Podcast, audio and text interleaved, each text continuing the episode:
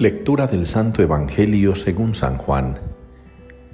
En aquel tiempo dijo Jesús a sus discípulos, Cuando venga el Paráclito que os enviaré desde el Padre, el Espíritu de la verdad que procede del Padre, Él dará testimonio de mí, y también vosotros daréis testimonio, porque desde el principio estáis conmigo.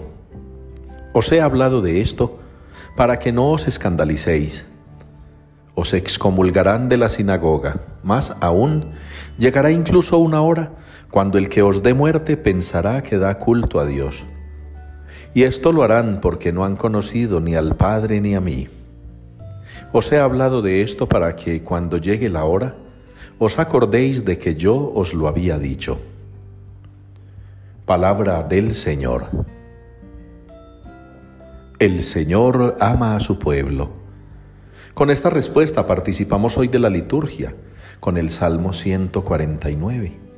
El Señor ama a su pueblo.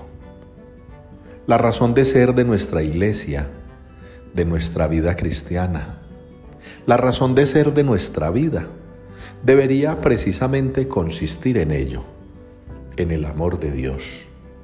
El Señor ama a su pueblo. Nosotros no nos fabricamos un Dios, nosotros no nos creamos un Dios, nosotros no nos elaboramos ni nos hicimos un Dios. Dios se reveló a nosotros. Dios se reveló a la raza humana, al género humano. Dios se manifestó al hombre. Y lo hizo no solamente su criatura, sino también su Hijo. Dios nos ha hecho hijos suyos y lo ha hecho por amor y nos envió a su Hijo para que diera su vida por nuestra salvación, por amor. Y permitió que los apóstoles anunciaran por todas partes el mensaje del reino de los cielos, a pesar de las persecuciones y de la violencia con que fueron tratados, por amor. El Señor les abrió de par en par las puertas del cielo y los tiene allí rodeando su trono celestial, por amor. Y a nosotros nos ha prometido el Señor Jesucristo, al Espíritu Santo como defensor, pero también como fuerza, como guía, como capacidad. Nos ha regalado los siete dones por amor. Bien dice la Iglesia en su enseñanza que el Espíritu Santo es el fruto del amor del Padre y del Hijo.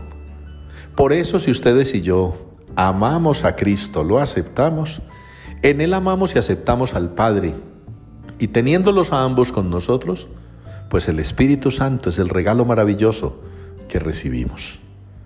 Ojalá ustedes y yo, pues, en estos días que restan de la Pascua, antes de la solemnidad de la ascensión del Señor y luego en Pentecostés, podamos estar dispuestos a recibir el Espíritu Santo, con un corazón, con una mente limpios, purificados de maldad, de toda esa basura que el mundo actual quiere meternos, a veces por ley, a veces por costumbre, que liberados nosotros de toda inmundicia, de todo pecado, conservemos la gracia que el Señor nos ha regalado en los sacramentos y podamos abrirnos de mente y de corazón al influjo del Espíritu Santo que se nos va a regalar, que se nos va a aumentar que se nos va a reforzar en esta proximidad del Pentecostés.